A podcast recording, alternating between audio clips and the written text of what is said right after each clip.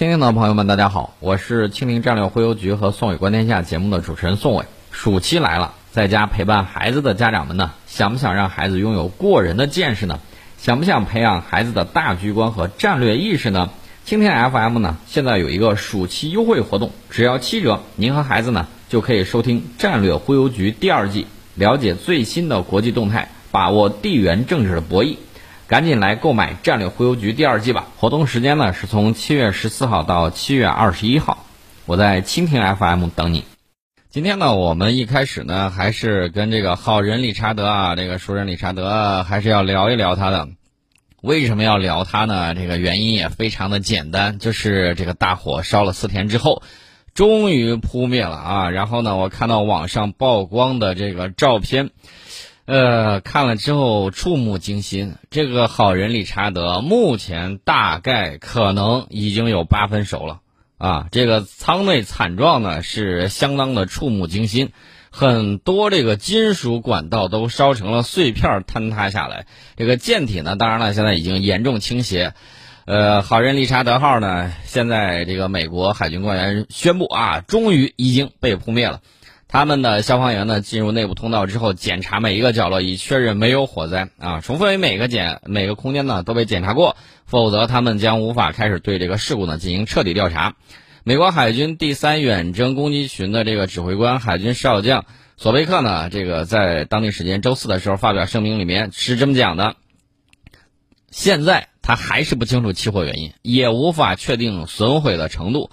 呃，现在呢，对这艘船未来做出任何预测或承诺还为时尚早啊，这是他的这个说法。他说，在调查完成之前，我们无法给出任何结论。那么舰员呢，在当地时间七月十六号的凌晨回到了这艘两栖攻击舰上。那么直升机的灭水，呃，就是这个洒水灭火工作啊，一直持续到了七月十五号，大概有超过三百名水手和消防队员呢投入到灭火工作之中。由于直升机在这艘两栖攻击舰喷洒了大量的水。这艘船倾斜比较严重，而且非常明显。呃，那么现在呢，社交媒体上曝光的这个照片显示，它现在明显向左舷倾斜。呃，但是在当地时间七月十六号上午的时候，这艘两栖攻击舰前部仍然冒着白烟啊，不过与之前相比已经少了很多。社交媒体上有很多的这个照片啊，大家可以去网上去找一找啊。这个顶部的大量的管线呢、设备啊都掉地上了，还有一些结构呢因高温出现了形变。呃，基本上你可以去拍一部好莱坞僵尸片啊，这个是绝对没有违和感的。那么，海军作战部长，美国海军作战部长叫迈克吉尔迪啊，就是代替之前那个被 pass 的那个，他是将于今天当地时间今天前往圣迭戈啊，查看好人理查德号两栖攻击舰的火灾事故情况。那么他说，这是一次非常非常严重的事故，他认为海军应该停下来，重新反思一下自己。我觉得你们应该这个停下来，这个霸权的这个脚步啊，然后停下来反思一下自己是不是这个任务过重啊，导致他们有抵触情绪啊，然后呢，这个导致了这个纪律涣散呐，整个乱七八糟的这个情况，你们也应该反思反思，别什么东西都推到基层上去啊。这个好人理查德呢，现在大家也看到了啊，这个火灾终于扑灭，烧了这个四天。呃，但是呢，你要知道，美国底子还是比较厚的，这点我们还是要这个重视起来。美国底子厚表现在哪儿呢？美国，美国级的两栖攻击舰的二号舰迪里波里号突然提前服役了。哎，这个是什么意思呢？就是人家要用一个喜讯来冲淡这个坏消息啊，俗称叫呃丧事喜办。那七月十五号呢，美国海军宣布第二艘美国级两栖攻击舰迪里波里完成服役行政手续，正式入列美国海军。呃，由于是行政入役，啊，这个行政入役是什么意思呢？就是说，呃，现在你算是正式加入了，但是呢，你之前没有测试完的东西呢，还是要去测试一下的。呃，加上疫情，迪里波里号的建造方啊，英格尔斯造船厂，它是没有举行正式的服役仪式的啊，没有举行正式服役仪式。那么，这个迪里波里号，大家可能会问，它原本是打算什么时候交付给美国海军？呃，其实我要告诉大家，他原计划是今年年底，而不是现在。呃，但是呢，这个熟人理查德号因为现在已经八分熟了，所以说呢，打乱了美国海军准航母的部署节奏。它本来是要应对亚太地区局势的，呃，所以说呢，这个国运这个东西呢，看来还是有一定道理的啊。美国可能将提前部署的“迪里波里号”，呃，避免未来出现五代机的空窗期。那么这个“迪里波里号”动工七周年啊，七月十五号是它动工七周年，大家可能会说这个东西造的可够慢的啊，确确实实，现在这是他们的一个速度。就是说，美国现在准航母的这个建设，大家可以对比一下中国航母的这个建设速度，你再对比一下它，你大概就对这个建船造船的这个速度呢，大家有一个比拼，你可以了解一下。从时间节点上，我要明确的告诉大家，航空母舰比准航母它还是要复杂，还是难度要高一些的，啊，这个速度大家对比一下，它是七年的时间，其实七应该是七年半，因为它提前入役了。那么这七年的时间，他就匆匆忙忙把它行政入役啊，这个行政入役。那么大家对比一下这个速度，对比一下这个时间，你大概对我们的这个造船能力有一个比较深入的一个认知。那么这个迪里波里号呢，现在虽然是入役了，但是呢，它依然停留在英格尔斯造船厂啊。换句话讲，叫什么呢？就是我宣布它入役了，然后你们怕不怕？我等你从查厂出来再说。那么他在进行的什么工作呢？就是交付部队之前的最后整修检查工作。那么这个工作需要多长时间呢？那你自己想，也许一个月，也许两个月，也许三个月，也有可能是半年啊，这种可能性都是有的。那么美国国防部长办公室呢有一份声明说，呃，美国海军未来可能会补上这个纪念仪式，啊，至于他什么时候转入正常部署状态。我可以明确的告诉大家，我个人的判断就是半年之后啊，半年之后，它才可以这个明确的转入正常入役，而不是正常部署。那到底到什么时候才能够磨合好？我估计这艘船真正能够有实力，差不多还得到一年半以后了啊，最快一年半以后。他要是说光板船跑出来溜一圈，那你也没办法的。那么迪利波里号呢？这是历史上第三艘以迪利波里命名的这个舰船。那么这个船呢，还是简单要给大家说一下，美国级两栖攻击舰的这个二号舰，这个舰长是二百五十七米，宽度呢是三十二点三米，满载排水量大概是四万五千吨。在常规部署状态之下，它可以搭载十三架直升机、十二架鱼鹰、呃轻旋转翼机以及六架 F 三十五。那么在制海部署状态之下，也就是说，它要夺取这个制海权啊，当然制海权呢肯定是要联系到制空权了。那么在这个时候呢，它能够搭载二十架 F 三十五，这个熟人理查德呢也是因为要改装啊，要能够搭载 F 三十五，所以说呢这个燃起了大火。那么和美国海军上一代两栖攻击舰黄蜂级相比，黄蜂级典型代表就是这个熟人理查德，这个熟人理查德号呢。呃，跟这个美国号或者说跟迪里波里号相比呢，呃，迪里波里和美国号都取消了坞舱，但是能够搭载大量的 F 三十五 B 用于制空制海。呃，后续的批次不知道怎么想的，又把美国级两栖攻击舰这个去掉的坞舱又给加上了。啊，我不知道他这方面考虑是怎么考量的，是认为不够多用途化，还是认为有两艘这个能够进行制空的？就差不多了啊！如果说它是双编队出动的话，那这个也能理解。乌仓嘛，带有两栖攻击的这个部队，然后呢，这个自己呢还有一定的制空权，搞一些小规模的这种登岛、登陆作战，我想还是有可能的。他的这个考虑，大家一定要注意啊！他的这个武器装备使用一定是根据他的这个目标去确定的。美国特别喜欢什么呢？就是竖靶子啊，树立一个目标。那么大家可以想象一下，他将来可能想象的这种方式是什么？应该是针对岛屿作战，他会采取这样的这种方案。二十架 F 三十五有那么两艘啊，一共是四十架。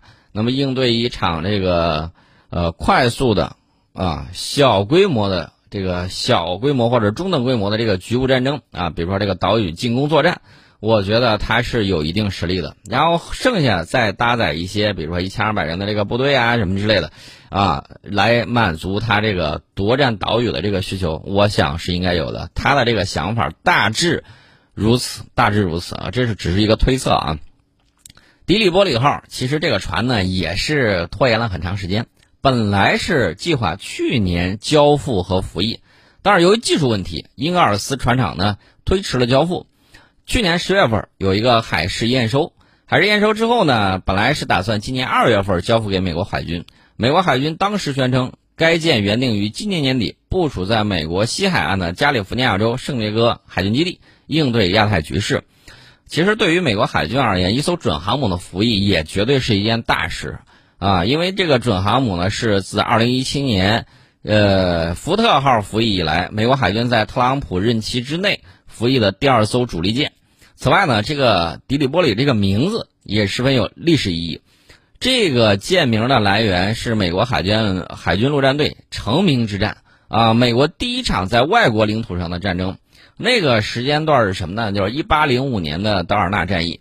美国海军陆战队军歌第一句歌词就是从蒙提祖马的宫殿到迪里波里海岸，啊，这是他的成名之战。所以说呢，他起这个名字，大家也明白什么意思了，鼓舞士气啊，鼓舞士气。那其实侵略战争你有什么好意思鼓舞的？那英格尔斯造船厂呢，建了首舰这个美国号之后。发现还是有一定的问题的，然后呢，吸取了一些经验和教训，所以说在建造迪里波里这个二号舰的时候，就对它进行了一些修改。它主要的修改，呃，一方面呢是通讯系统，还有呢就是飞行甲板这个涂层涂层的问题。这个涂层主要是防热的，因为它要搭载 F 三十五 B，F 三十五 B 它起降的时候，尤其是垂直起降的时候，它它这个。呃，喷管呢，就是这个喷口，它垂直向下，那这个时候呢，就会呃，它喷出的这种气流啊，非常炙热的这个气流，会对还有这个尾焰呢，会对这个甲板进行一定的灼烧。时间长了之后，反复这么折腾一下，它的这个甲板强度就会下降。所以说呢，它要喷这个呃热喷涂层来防热，同时呢，它扩大了机库的甲板。也就是说，二号舰跟一号舰相比而言，更增加了这个制空的这个能力，啊，而且它重新部署，并且增加了航空的维护设施，啊，其实说白了，也就是说，为了夺取局部战场的这个制空权，呃，配套了给 F 三十五 B 配套了一大堆东西，啊，它大幅度的增加了这个舰载机的部件和支持设备，而且呢。增加了这个航空燃油的储量。你想，他把乌桑取掉、取消掉了之后，其实就是里头多装飞机，然后多装燃料、多装弹药。呃，这个迪里波里二号舰入列之后呢，是可以立即容纳美国海军陆战队整套的未来空中作战单元啊，包括这个 F 三十五 B。呃，这个舰呢，能够在它第一次执勤任务之中直接部署 F 三十五 B，跟这个黄蜂级的不一样，黄蜂级必须得改装啊，不改装它就用不了。那么这个美国级不一样，美国级的这个第二号舰迪里波里号上去就能用，这是它的这个优点。呃，迪里波里号入役当天，这个美国就是行政入役啊，美国海军的熟人理查德号大火还没有扑灭。呃，这个好人理查德号呢，现在这个火势虽然得到了控制，然后呢，当时我其实很期待看一幕是什么呢？就是烧穿两层甲板之后。哎，这个底下的燃料能不能着起来？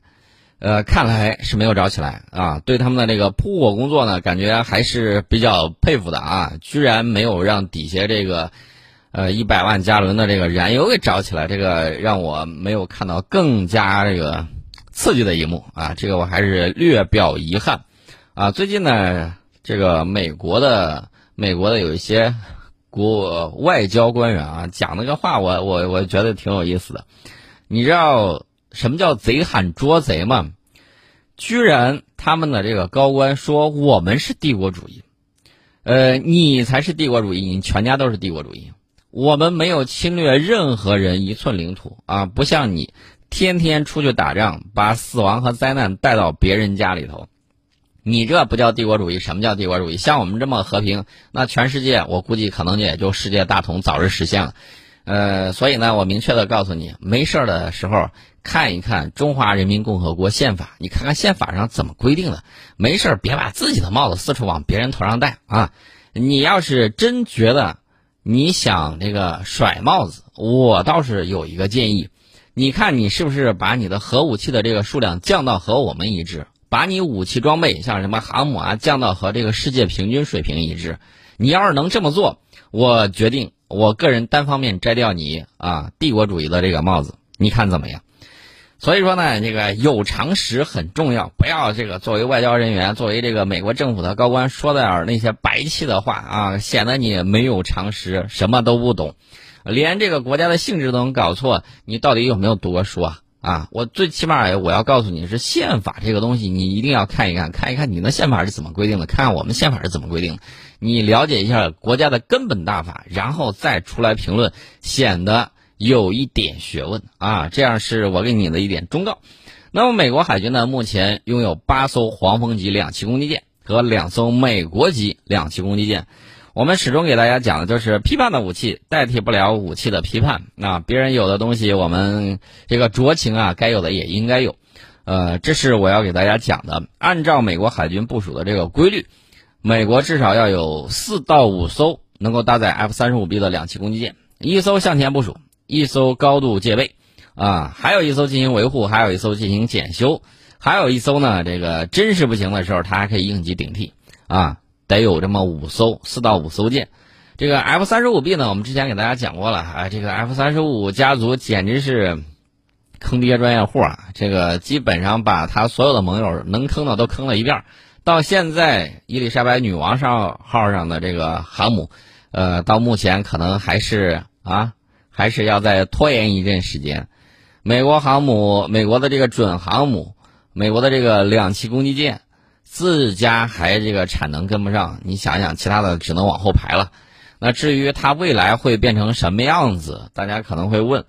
我约摸着，我估计着，它这个东西应该还要再等个一年多的时间，才能够有这样的实力，才能够去应对。那么我们看他的这些表现啊，确确实实，啊，一点儿都不像是为世界和平做准备的。呃，我刚才给大家说的这个武器的批判啊，顺便给大家说一个中国航空报的一个报道。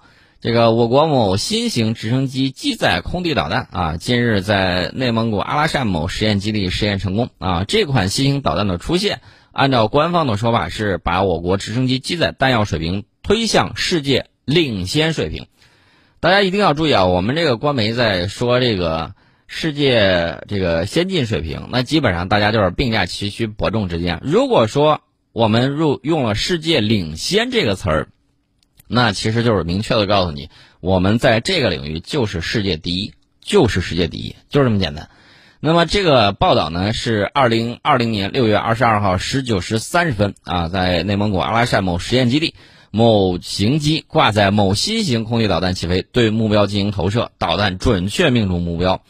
那么这个消息呢，怎么讲呢？这个新闻报道里头还讲到了航空工业直升机所试飞主管看了这个欢呼的人群，忍不住打开手机啊，然后呢看到这个女儿的这个笑容啊，这个脸上也露出了微笑。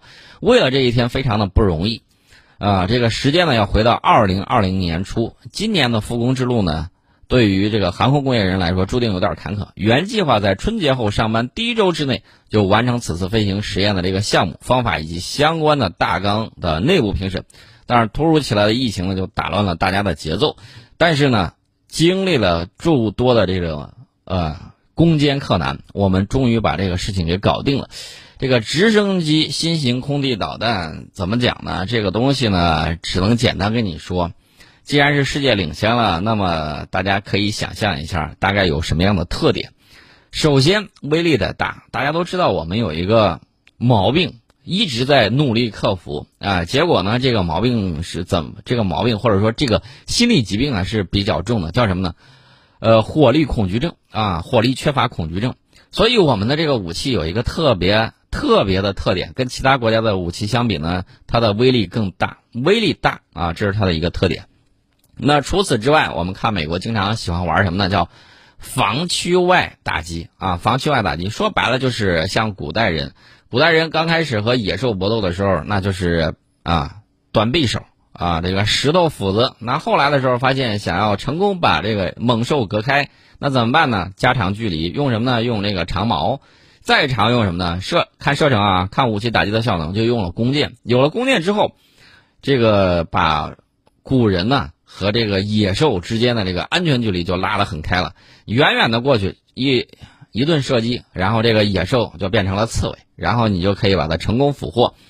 那随着时代的这个发展，大家也看到了这个作战的这个距离啊，交战的距离是越来越远。你一摁电钮啊，一颗快递啊，这个一万多公里之外就走你就走了，这个距离就比较远。我们再看这个巡航导弹，几千公里之外啊，去敌上将首级，如入无人之境。那么我们再说一下我们这个新型导弹啊，新型导弹当然它要具备这个防区外打击的这个特点。那么现在呢，还有一个就是制电磁权的问题，在复杂的电磁环境之下，你抗干扰能力一定要强。那么这个里头呢，它就要考虑到你的复合制导的这个问题啊。所以大家可以总结一下，叫威力大、射程远、抗干扰能力强。那么这款导弹定型之后，极有可能取代我们有一系列的老的机载弹药啊。这款弹药是世界领先的。另外呢，我再次给大家说一下，以往的时候，大家对我们的这个弹武器弹药的印象什么呢？这个物美价廉。其实我早都多次告诉大家，在新一代的空空导弹上，连美国空军都很羡慕。为什么呢？那是我们第一款价格超过了美国导弹的一款导弹啊，价格超过它。我们你要知道，我们历来是物美价廉，但是居然还超过了它。一方面呢，说明这个东西射程很远；另外一方面呢，说明它的能力很强。啊，在空空导弹方面，我们也有我们自己的这个独门暗器啊，这一点还是要给大家说一下的。那么至于说这个，说到说回来说这个熟人理查德，哎，熟人理查德，我说了不算啊。美国有一个退役驱逐舰的舰长，啊，防务咨询师杰里·亨德里克斯。他就告诉美国的防务新闻网站，他就说：“我想这个熟人理查德已经完了，没有人会认为这个熟人理查德在经历如此高温炙烤和火灾之后还会没事儿啊。”基本上就是这么样一个概念啊。我就明确的告诉大家，好人理查德，我们以后就不再聊他了啊。这个已经淡出我们的视野啊，基本上就这个样子了。这是我们今天给大家聊到了这个好人理查德啊，这个变成了熟人理查德，八分熟，然后内部仓室出了一系列的这个问题，呃，真的是你去看的时候啊，你说孤岛惊魂也罢，说是这个僵尸片也罢啊，反正你去看的时候都能够看得一清二楚。另外呢，我再说一个事儿啊，这个洛克希德马丁公司经常在我们节目里头出现啊，最近还是要提他一下的。为什么呢？因为我们决定制裁美国军火商洛克希德马丁公司。为什么？原因大家都知道，这家伙乱卖东西啊！既然你乱卖，那你就要承受不能承受的这个制裁啊！这一点我给罗马公司说清楚。呃，另外我多问一句，罗马公司，你最近的那个高超音速飞行器玩的怎么样了？我记得二零一六年，哎啊不对，是二零一七年，二零一七年上半年的时候，你们去参加那个会，那个会里头连车友工厂的这个。总裁都出来了，然后呢，匆匆忙忙主任介绍了一下，讲了一下相应的情况。那最近一段玩的怎么样了？你能不能有一些报道聊一聊？我们看看你的这个后面的情况怎么样？